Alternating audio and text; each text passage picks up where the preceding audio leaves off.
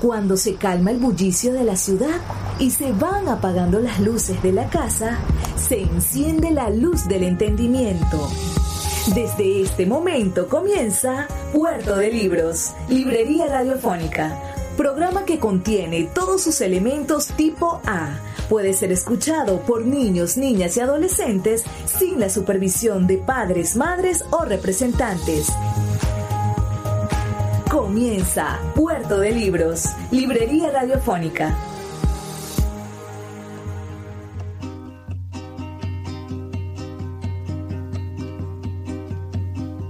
Volver a los 17, después de vivir un siglo, es como descifrar signos sin ser sabio competente. Volver a ser de repente tan frágil como un segundo volver a sentir profundo como un niño frente a Dios. Eso es lo que siento yo en este instante fecundo. Bienvenidos a Puerto de Libros, librería radiofónica. Les habla Luis Peroso Cervantes, quien de lunes a viernes, de 9 a 10 de la noche, utiliza la señal de la Red Nacional de Emisoras Radio Fe y Alegría para llevarles nada más y nada menos que un boleto abierto al mundo de la imaginación un pase directo a este puerto, puerto de libros, del cual usted podrá zarpar a bordo de una embarcación maravillosa, de un barquito de papel, hacia los confines de la imaginación. El día de hoy, en nuestro programa número 164, estaremos leyendo una biografía de la gran cantautora chilena Violeta Parra, incluida en el libro Las desobedientes, mujeres de nuestra América, editado por Panamericana Editorial. La biografía tiene como título yo no tengo dónde estar, que es una pequeña cita de Violeta Parra ah, y tiene como subtítulo Resistencia y marginalización en la vida de Violeta Parra. Fue escrita por la académica Tamara Williams. Es una biografía que no tiene desperdicio. Yo espero que todos ustedes la disfruten tanto como la disfruté yo al momento de presentársela. Por favor, ustedes que se encuentran del otro lado, háganos saber que se encuentran allí. Envíennos un mensajito de texto al 0424 672 3597 0424 672 3597 o a nuestras redes sociales arroba librería radio en Twitter y en Instagram. Tamara Williams, la autora de este texto que vamos a leer, es profesora de español en la Pacific Lutheran University en Tacoma y enseñó en la Hamilton College. Obtuvo el doctorado en la Universidad de Michigan. Ha escrito diversos artículos sobre la obra de Ernesto Cardenal y sobre la poesía de mujeres latinoamericanas. Coordinó la edición bilingüe de El estrecho dudoso de Ernesto Cardenal, publicada en Estados Unidos en 1994. Sin más, vamos a comenzar este programa del día de hoy, pero antes me gustaría que escucharan los mensajes que tienen para nosotros nuestros anunciantes. Sultana del Lago Editores es una empresa zuliana de servicios editoriales. Nuestro catálogo tiene más de 100 títulos de autores nacionales e internacionales. Además, somos la única editorial que presta servicios de impresión bajo demanda en Maracaibo. No necesitas invertir en grandes tirajes. Tus lectores pedirán tu libro, nosotros lo imprimiremos y tú obtendrás regalías. Por ello, también editamos internacionalmente en Amazon y Google Play Books. Conoce más en nuestra nueva página web www.sultanadelago.com o siguiéndonos en Instagram como arroba sultana del lago.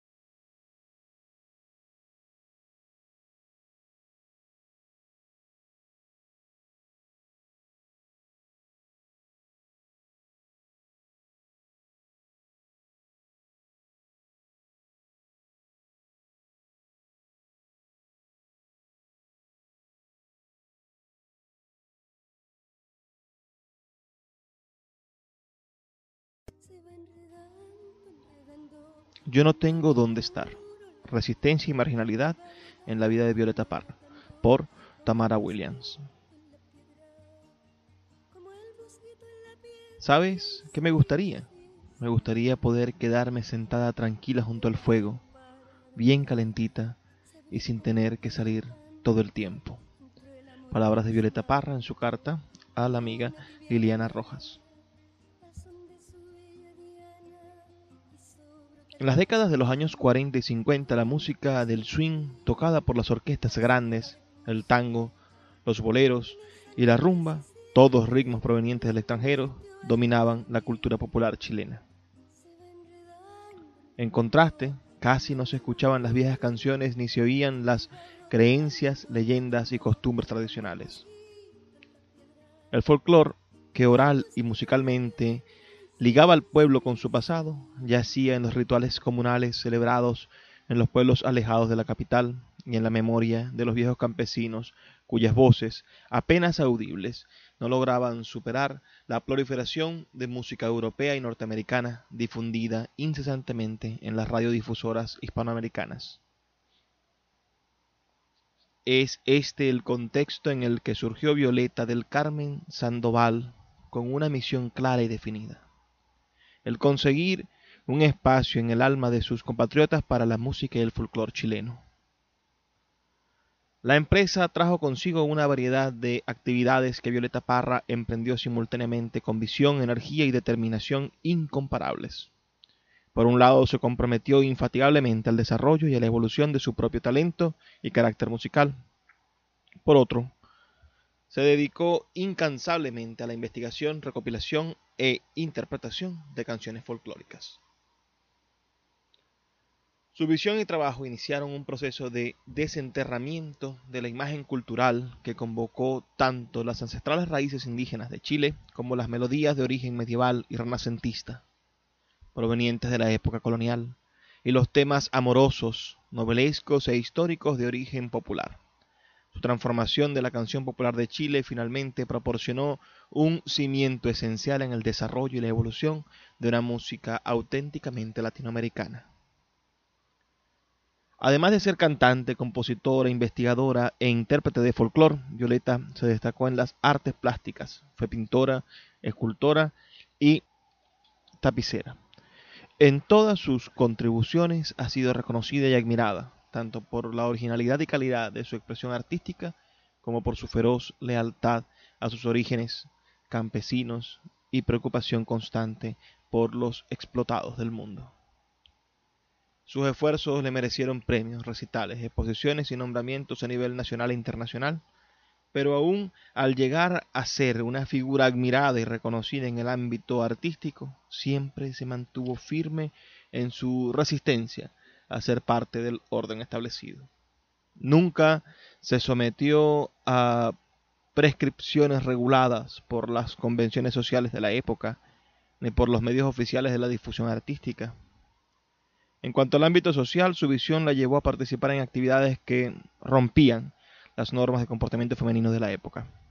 No se conformó con las expectativas de la mujer sumisa y abnegada, cuyo papel se limitaba a ser madre, esposa, cocinera y lavaplatos fue todo lo contrario. Una mujer exigente y voluntariosa, muy poco formal, pero también tierna y alegre.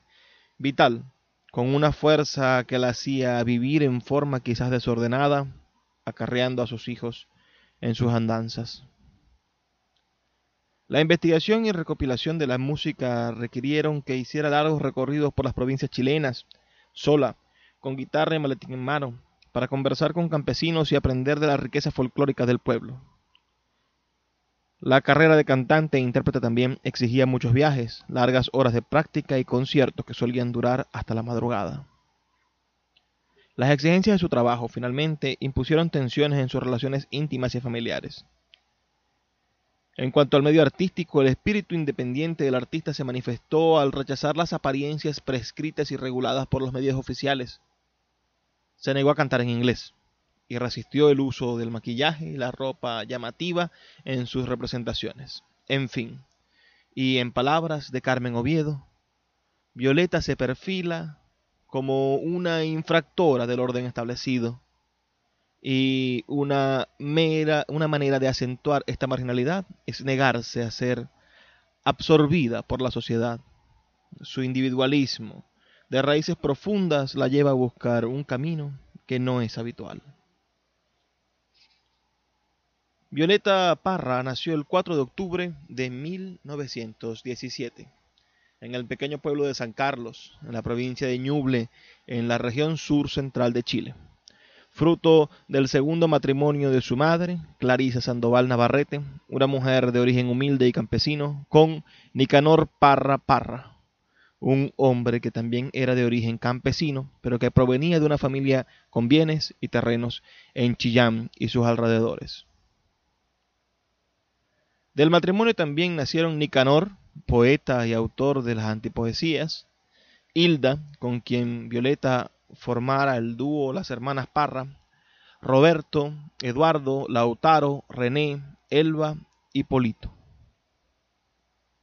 La niñez y juventud de Violeta estuvieron marcadas por una constante forma de peregrinaje familiar y por circunstancias económicas muy difíciles. El padre era maestro de primaria, trabajo que requería traslados frecuentes y cuyo salario apenas lograba mantener la familia.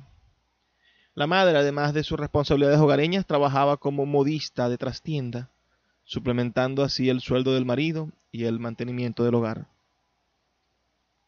En 1935, cuando Violeta tenía 18 años, una limpieza de la administración pública ordenada por el dictador Carlos Ibáñez del Campo dejó sin empleo a su padre. Según varias fuentes, el objeto de la limpieza era la neutralización del Partido Radical, el partido de oposición, del que su padre formaba parte.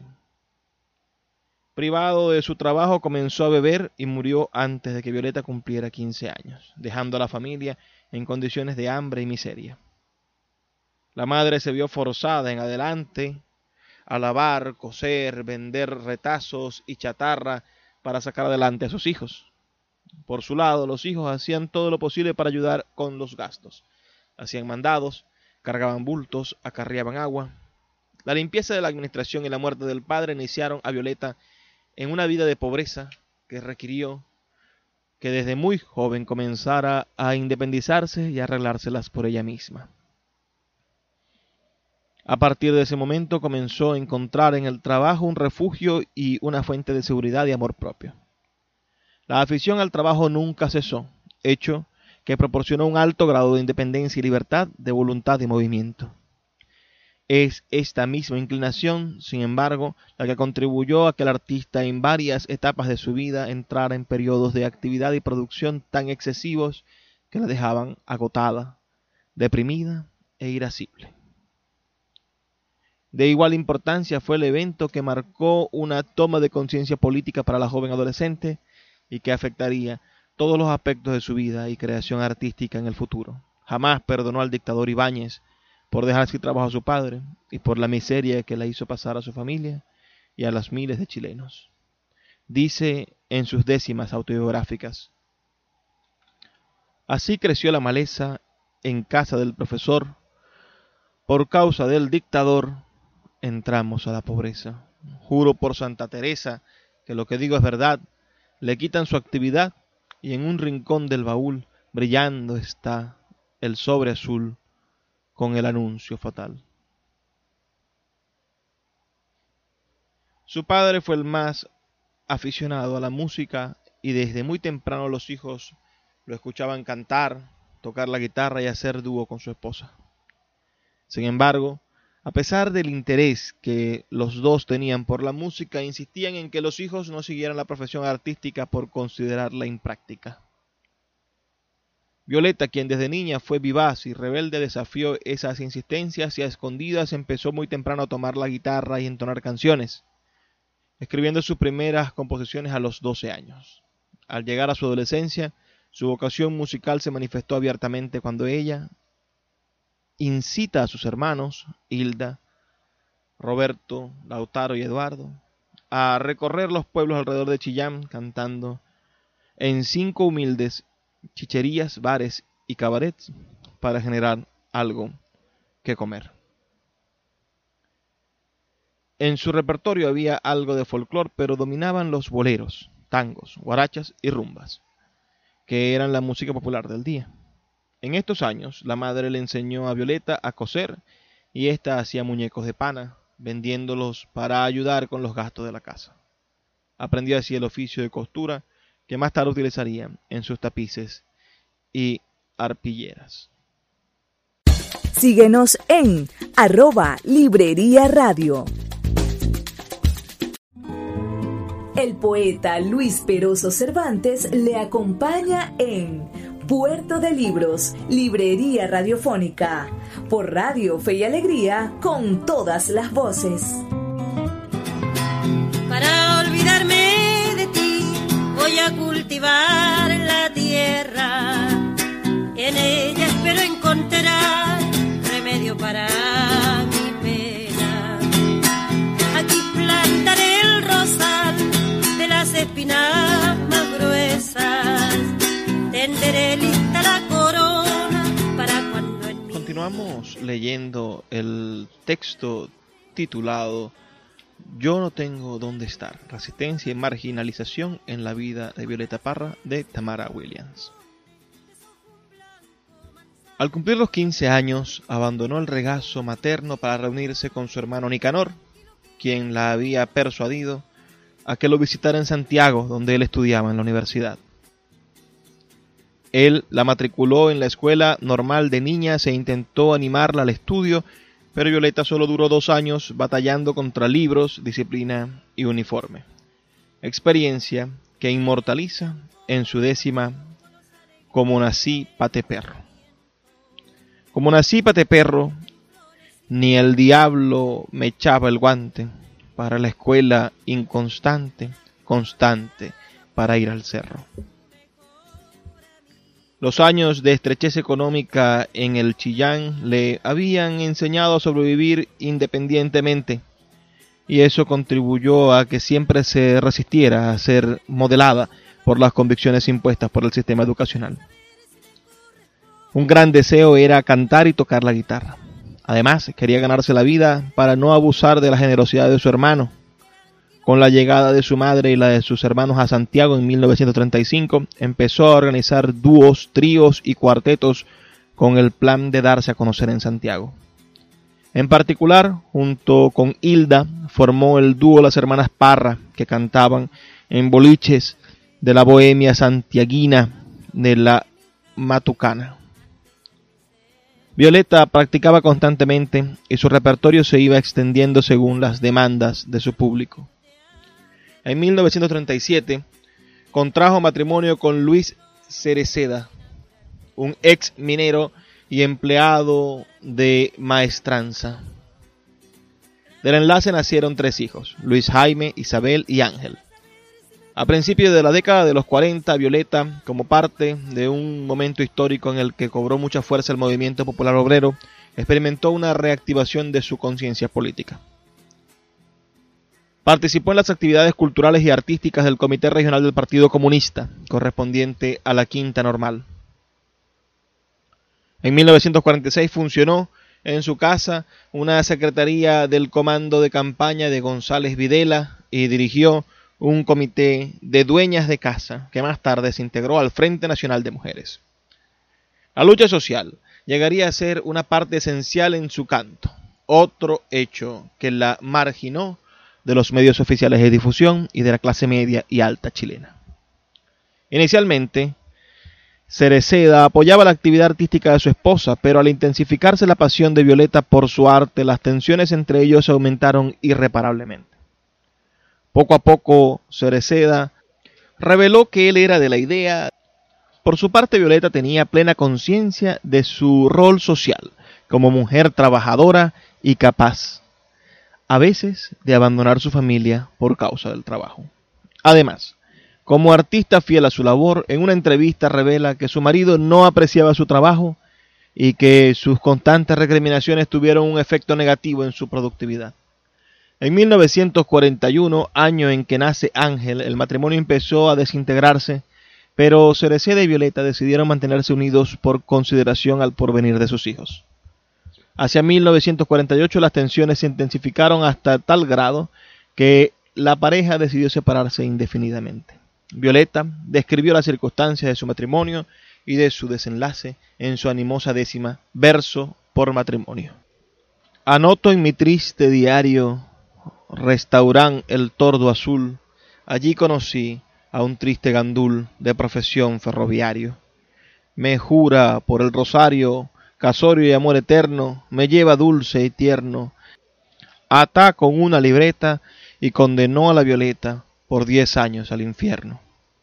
A los diez años cumplidos, por fin se corta la guincha, tres vueltas daba la cincha al pobre esqueleto mío. Y para salvar el sentío volví a tomar la guitarra con fuerza. Violeta Parra y al hombro, con dos chiquillos, se fue para Maitencillo a cortarse las amarras. Después de la separación, Violeta y sus hijos se instalaron en la casa de Nicanor. Al partir este a Europa, en 1948, la familia se reunió con la madre de Violeta en una casa humilde en un barrio pobre de Santiago. Violeta siguió manteniendo una vida ocupada, luchando por darles una buena vida y educación a sus hijos a pesar de las estrecheces económicas. Además, trabajaba incansablemente para avanzar su carrera artística cantando en restaurantes y boliches de la capital. Por esta época, reflejando sus gustos del público, ella y su hermana Hilda interpretaban valses peruanos, guanitos y tonadas. En particular, el vals Celosa fue recibido con gran entusiasmo, algo que la animó a escribir sus propias composiciones, entre ellas Brillo de mar en tus ojos y El buen consejo. Pasa tu mano, toca mi pecho escucha el grito de mi dolor. Está angustiado, está llorando por un ingrato mi corazón. En 1949, Violeta contrajo su segundo matrimonio con el mueblista y cantor de ópera Luis Arce. De la pareja nacieron dos hijas, Carmen Luisa y Rosita Clara. En contraste con Cereceda, en el matrimonio con Arce, Violeta contaba con el apoyo de su compañero constante. Su carrera continuó progresando rápidamente grabando para la RCA Víctor y haciendo presentaciones en Esta es la fiesta chilena de Radio Corporación. Asimismo, Violeta mostraba con gran interés el folclore y empezaba a juntar canciones informalmente. Tres eventos ocurridos en el año 1953 incitaron a Violeta Parra a trabajar independientemente y a seguir su camino profesional menos seguro como cantante de folclore. Su hermana Hilda Parra fue contratada sin Violeta por el conjunto Las Torcasas, terminando así con el dúo. En ese mismo año Violeta también conoció a Doña Rosa Lorca, cantora, curandera, recitadora, médica, reina popular, quien, en las palabras de Violeta, le enseñó que Chile era el mejor libro de folclore que se haya escrito. Por otra parte, su hermano Nicanor Parra, con quien siempre había compartido una relación estrecha, la anima a proseguir su interés de rescatar la tradición poética del folclore chileno porque apreciaba profundamente la capacidad artística de su hermana. Dice Violeta Parra en una entrevista, Musicalmente, yo sentía que mis hermanos no iban por el camino que yo quería seguir y consulté a Nicanor, el hermano que siempre ha sabido guiarme y alentarme. Yo tenía 25 canciones auténticas. Él las seleccionó y comencé a cantar y a tocar sola. Inicialmente, aun cuando su interés en el folclore estuviera firmemente establecido y su repertorio se basaba en canciones escuchadas en la infancia en los días festivos celebrados en Chillán, como las que se cantan para la fiesta de las luminarias, fiesta tradicional de la época de la conquista. Luego, acompañada por Arce, Violeta comenzó sus primeras giras de investigación, su trabajo de campo, con la intención de rescatar y revivir el arte del folclore chileno. Las giras eran generalmente duros viajes a zonas relativamente aisladas, en autobuses destartalados y carreteras decompuestas e impenetrables. Juntos viajaron a la zona central y sur del país recogiendo la música de los araucanos, del pasuense y del chillote, y después recorrieron la zona norte. El trabajo de investigación efectuado por Violeta tuvo tres dimensiones originales. En cuanto a la recopilación, la habilidad de incorporarse casi imperceptiblemente al mundo campesino y comunicarse con las comunidades donde circulaban los cantos folclóricos, la llevó a un éxito inevitable. Su entusiasmo por el folclore contó también con el apoyo del dúo folclórico Las Primas Aguilera, de quienes aprendió a tocar la vihuela. De Doña Rosa Lorca, fuente de canciones, leyendas, formas musicales y dichos, aprendió las tradiciones y la música asociadas con el velorio de los angelitos. Y de Don Isaías, el profeta, aprendió cómo tocar el guitarrón de 24 cuerdas, un instrumento muy popular en el pueblo. El apoyo que recibió combinado con su extraordinario instinto y talento musical le ayudaron a percibir la complejidad y diversidad en el canto folclórico chileno. Después de poco tiempo empezó a cantar a lo divino, una variedad de estilos inspirados por temas religiosos que incluyen los villancicos de Navidad y el velorio del angelito. Y canto a lo humano, una variedad de estilos inspirados por temas novelescos, amorosos e históricos, por sucesos de la actualidad, por melodías y serenatas antiguas españolas, tonadas, cuecas y coplas. Hacia mitad de la década del 50 sus esfuerzos empezaron a rendir fruto. Dio un recital en la casa de Pablo Neruda y poco después Radio Chilena creó el programa Así canta Violeta Parra, en el que cantó a lo divino y a lo humano. Más tarde continuaría fomentando la importancia del folclore en la radio con el programa Fiesta Linda que se difundía en Radio Chilena, Radio Minera y Radio Corporación. Para complementar su trabajo en la radio abrió una academia de guitarra donde daba clases de baile y guitarra. En 1954 ganó el premio Caupolicán, creado por la Asociación de Redactores de Teatro, Cine y Radio en Chile, para reconocer las figuras nacionales más importantes en las artes chilenas, como folclorista del año. También obtuvo un premio de la Sociedad de Autores y Compositores en la Fonda de la Sociedad en la exposición agrícola de la Quinta Normal. Los muchos premios y reconocimientos que recibe, sin embargo, no afectarían la marcha insoslayable de la cantante, quien seguiría firme en su batalla para abrir un espacio al folclore chileno. Dijo en una entrevista a Radio Chilena. No porque hubiera logrado grabar algunos discos y ganarme un caupolicán, el problema del folclore en Chile estaba ya resuelto. Al contrario, la labor se volvía cada vez más difícil y más intensa. Cierto que logré abrirme camino, pero antes que yo ya hacía tiempo que había docenas de conjuntos radicales de música moderna que dominaban casi completamente el ambiente artístico. Es verdad que muchos son los que comprenden el esfuerzo que se hace para sacar adelante nuestra música, pero yo necesito el apoyo de cada uno de ustedes, de cada uno de los intérpretes actuales, de cada uno de los directores artísticos, de cada una de las firmas comerciales. En resumidas cuentas, tengo que decirles que en esta batalla por la defensa del auténtico continúo un poquito menos sola que antes. Quizás sí necesitaré toda mi vida y todas mis fuerzas para llevar a cabo este trabajo que me he propuesto. A veces me siento agotada, pero la guitarra me devuelve siempre el ánimo. Escuchas Puerto de Libros con el poeta Luis Peroso Cervantes. Síguenos en Twitter e Instagram como arroba Librería Radio. irán poco a poco los alegres pensamientos el poeta Luis Peroso Cervantes le acompaña en Puerto de Libros, Librería Radiofónica, por Radio Fe y Alegría, con todas las voces.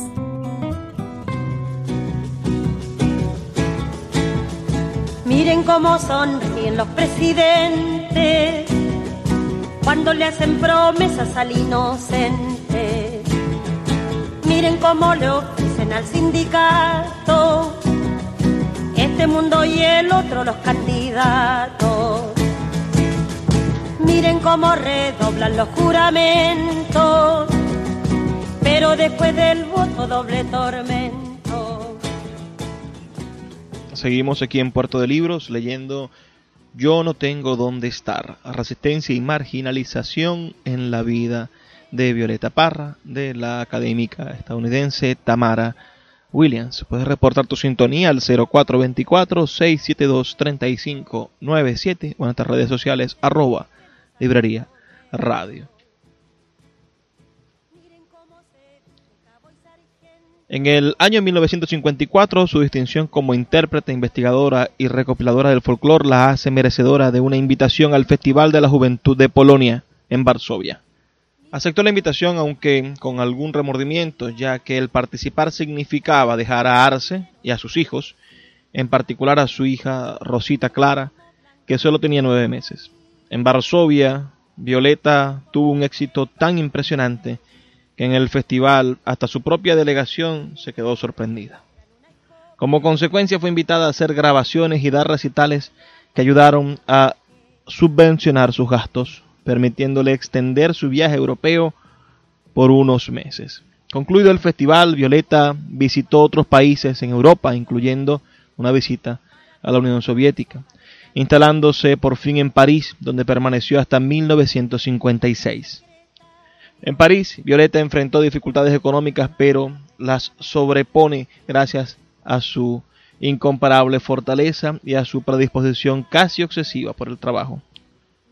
Después de unos meses estableció contacto con la comunidad latinoamericana y empezó a darse a conocer en las Boites de París. En particular, Violeta profundizó su amistad con el compatriota Margot Loyola, quien compartía la pasión de la música folclórica. Margot Loyola, quien era conocida como folclorista, se encargó de presentar a su amiga alabando su trabajo como letrista y compositora. Su talento fue reconocido por Paul Rivert, el destacado antropólogo y director del Museo del Hombre, quien la invitó a grabar un disco de música folclórica para los archivos del museo. Poco después, el venezolano y especialista en folclore Germán Pardo de Languione la presentó en la UNESCO, que finalmente le hizo una grabación. Pardo de Languione también la presentó en la Fonoteca Nacional de París, que también la grabó y Le Chance du Monde, una empresa comercial, le registró 24 canciones. Llegó a dar un concierto en La Sorbona durante el Festival Internacional Folclórico. Por esta época su repertorio se había ampliado para incluir sus temas La jardinera, El sacristán, Las violetas, versos para el apocalipsis, para bienes de novios, casamiento de negros, El palomo y la ausencia. Además, comenzaba a desarrollar una instrumentalización más diversa. Usaba, además de la guitarra, las castañuelas, el acordeón y más tarde el charango y el cuatro, la caja de cuerdas venezolana. En medio del ajetreo parisense y justo en el momento en, el en que su actividad incrementaba, Violeta recibió la trágica noticia de la muerte de su hija menor, Rosita Clara, quien murió de pulmonía. La noticia la afectó profundamente provocando una angustia inconsolable. A partir de ese evento, Violeta se enfrentó a una lucha constante contra una depresión agobiante en que se cuestionaba la precariedad de las cosas, el significado de las pruebas dolorosas, el fracaso del matrimonio, la muerte de sus hijos, sus éxitos y su desesperanza. Su inquietud la impulsó a mantener activa constantemente su vida. En poco tiempo realizó un corto viaje a Inglaterra donde fue recibida con entusiasmo por la Embajada de Chile, quien le organizó recitales y grabaciones con la BBC de Londres. En Londres también reconoció a la folclorista inglesa Victoria Kingsley y la BBC le hizo una entrevista para el servicio latinoamericano. Un año después de la muerte de Rosita, Violeta, impulsada por una angustia inconsolable y una profunda nostalgia por todo lo chileno, volvió a su país. En su canción Versos para la Niña Muerta, articuló el sentimiento de vacío que experimentó al llegar a Chile en 1956.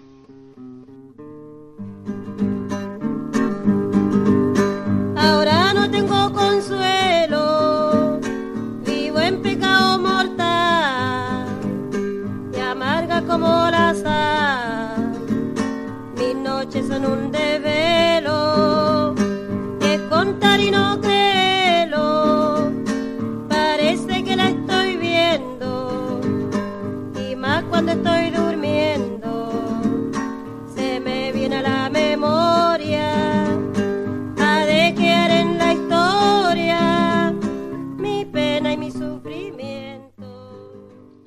La muerte de Rosita Clara y la larga separación de la pareja tuvieron como consecuencia la eventual ruptura del matrimonio con Arce.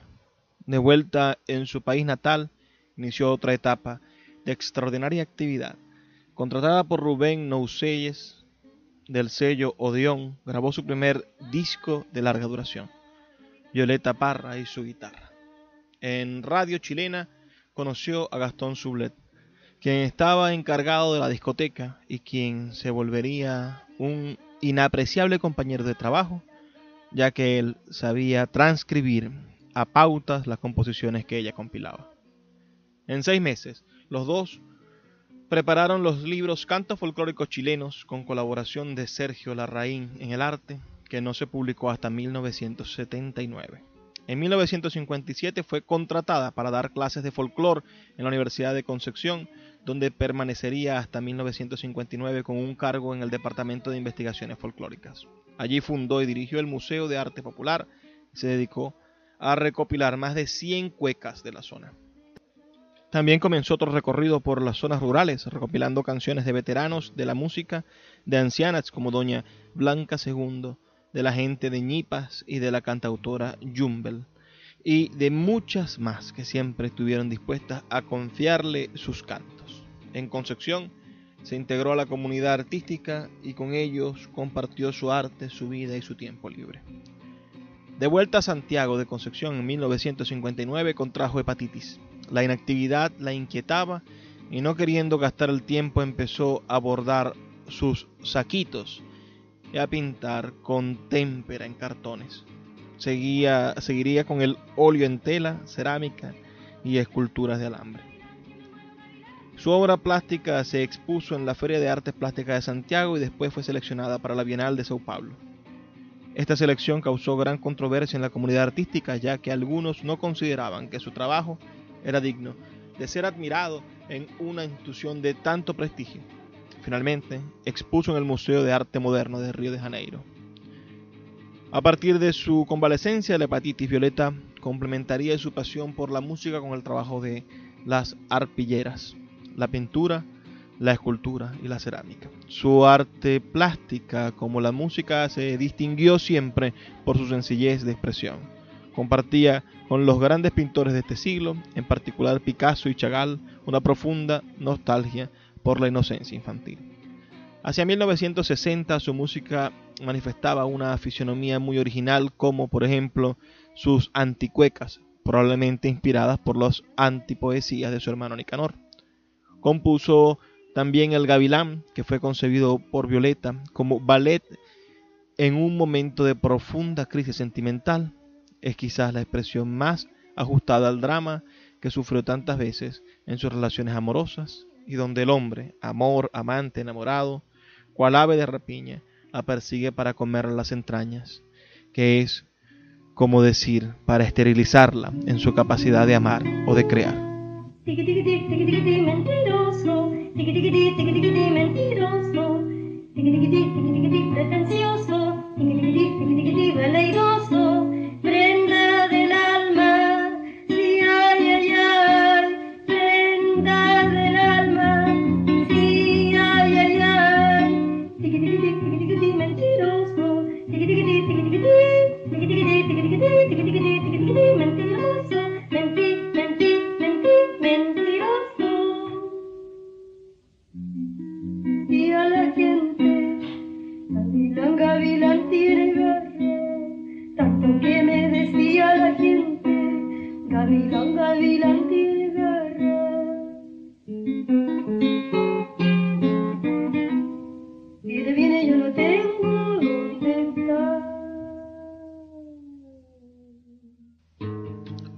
Además temas para varias películas de Sergio Bravo, Mimbra, La Trilla, Casamiento de Negros y para Dilauro y Jacobi, el tema La Tiranía.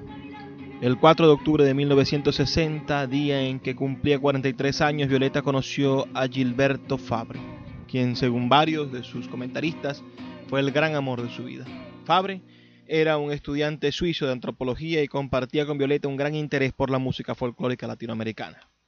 Violeta y Fabre, a quien ella llamaba el tocador auferino, colaboraban en trabajo de investigación y frecuentemente él participaba en otros conciertos de la cantante chilena tocando una variedad de instrumentos auténticos. La relación con Fabre, sin embargo, era algo intempestuosa e impredecible y fue exacerbada, posiblemente por el genio cada vez más difícil de Violeta, quien oscilaba entre episodios maníacos de entusiasmo y alegría por un lado y estallidos furiosos y de gran tristeza por el otro. En 1961 Violeta volvió a París con sus hijos mayores, esta vez para reunirse con Fabre, quien vivía en Ginebra. Los hijos de Parra habían sido invitados a un festival de música en Helsinki. De vuelta en Europa, gozó de las atenciones que recibía por haber llegado a ser una artista admirada y reconocida, tanto en la música como en las artes plásticas. 27 de sus pinturas se expusieron en el pabellón Marsan del Palacio del Louvre e inmediatamente comenzaron a venderse. Junto con sus hijos, publicó Poesía Popular de los Andes. Y en Ginebra, a donde viajaba con frecuencia para reunirse con Fabre, instaló una exhibición de sus máscaras chilenas y dio un concierto en la sala de El Correo de San Pedro, bajo el patrocinio de Raymond Gamper. En Suiza se realizó la película documental Violeta Parra, bordadora chilena. Sus recitales en todas las ciudades europeas contaban siempre con un público grande y receptivo.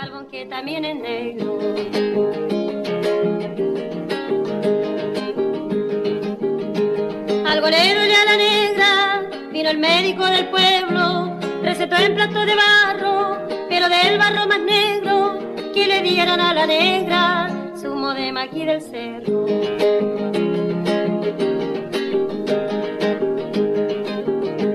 Ya se murió la negrita que penaba al pobre negro, la puso dentro de un cajón, cajón pintado de negro, no prendieron ni una vela, ay que velorio tan negro.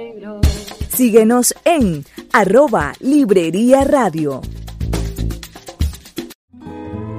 El poeta Luis Peroso Cervantes le acompaña en Puerto de Libros, Librería Radiofónica, por Radio Fe y Alegría, con todas las voces.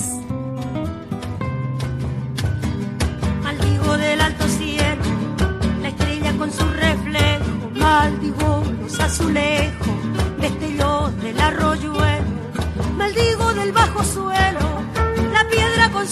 maldigo el fuego del horno, porque mi alma está de luto. Maldigo los estatutos del tiempo con su bochorno. ¿Cuánto será mi dolor? Maldigo la cordillera de los Andes y de la costa, maldigo toda la angosta y larga faja de tierra, también la paz y la guerra, lo franco y lo veleidoso, maldigo lo perfumoso, porque mi anhelo está muerto, maldigo todo lo cierto y lo falso, con lo dudoso, cuánto será mi.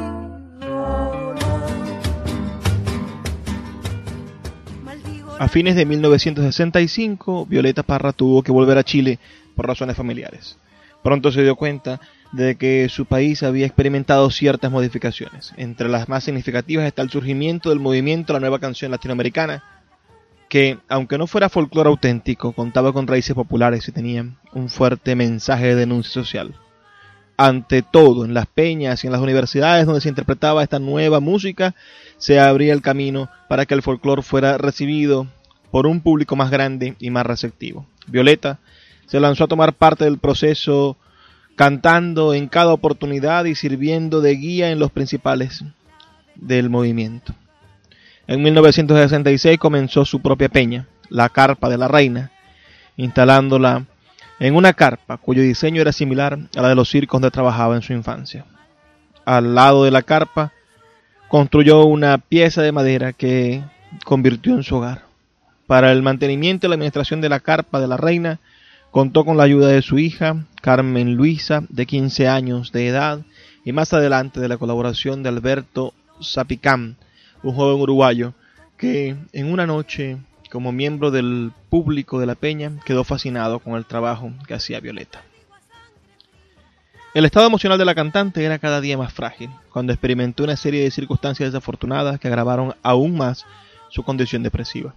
Violeta había ubicado la carpa en un lugar poco accesible al que no llegaba gente y tuvo que enfrentarse al fracaso de su empresa. La desilusión ante el fracaso se exacerbó cuando un fuerte granizo desgarró la carpa dejándola dañada casi irreparablemente. Al mismo tiempo, la universidad le rechazó una propuesta para un proyecto de investigación. Su situación económica se deterioraba y la perseguían acreedores e inspectores.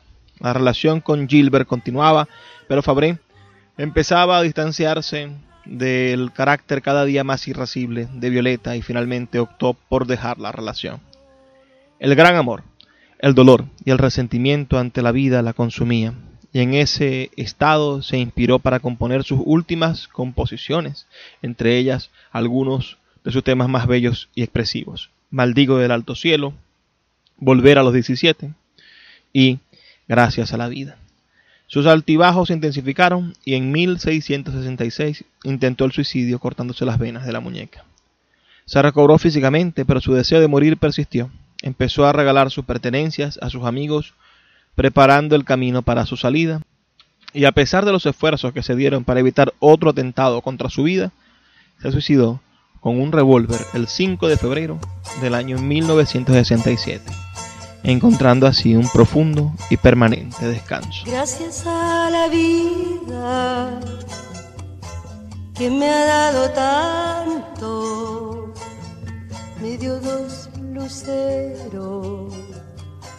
que cuando los abro, perfecto distingo lo negro del blanco y en el alto cielo su fondo estrellado. En las multitudes el hombre que yo amo. Gracias a la vida que me ha dado tanto, me ha dado el oído, que en todo su ancho graba noche y día, grillos y canarios, martillos, turbinas, ladridos, chubascos y la voz tan tierna de mi bien amado. Gracias a la vida que me ha dado tanto,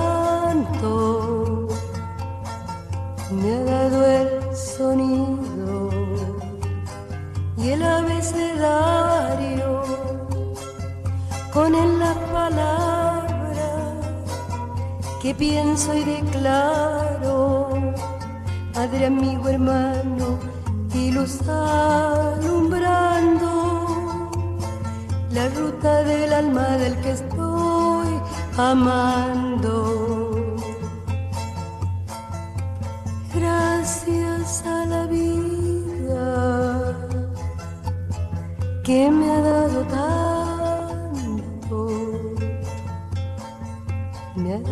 Marcha de mis pies cansados, con ellos anduve ciudades y charcos, playas y desierto, montañas y llano, y la casa tuya, tu calle y tu patio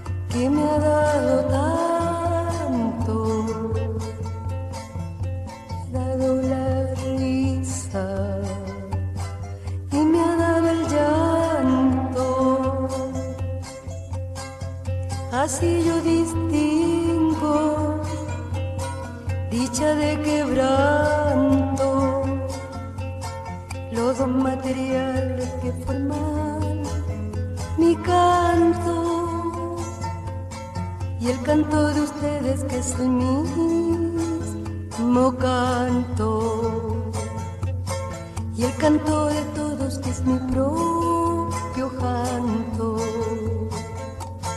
Gracias a la vida que me ha dado tanto.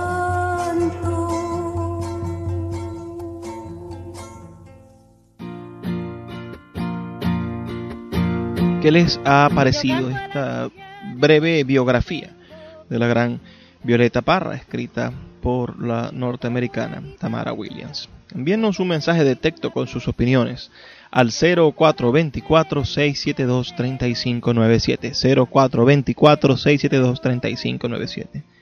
En ocasiones anteriores hemos tratado la vida y obras de Violeta Parra aquí en nuestro programa.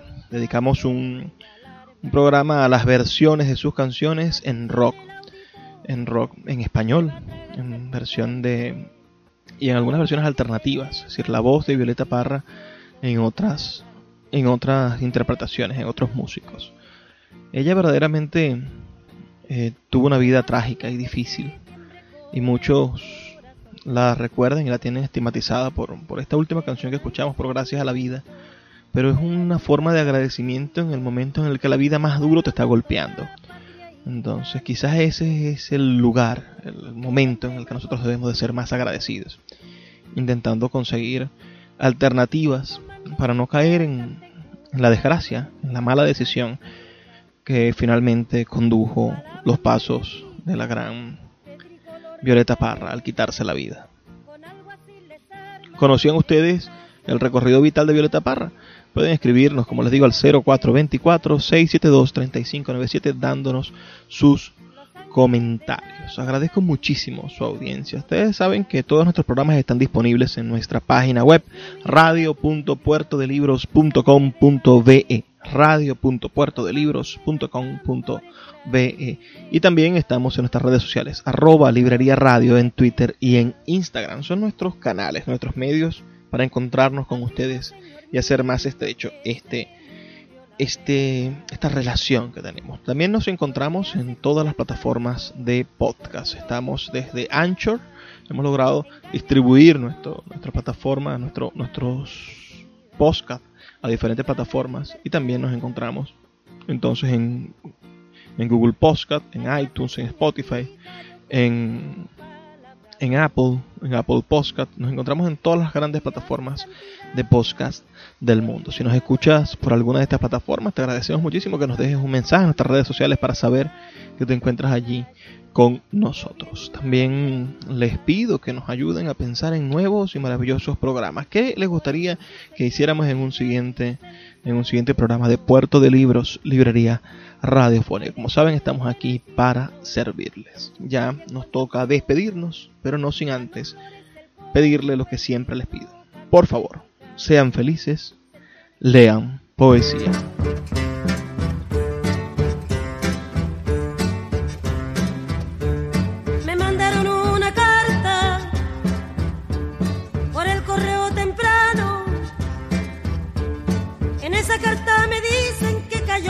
Mi hermano. Y sin lástima con grillo por la calle lo arrastraron. Sí. La carta dice el motivo que ha cometido Roberto haber apoyado el paro que ya se había resuelto. Si acaso esto es un motivo, presa también voy sargento.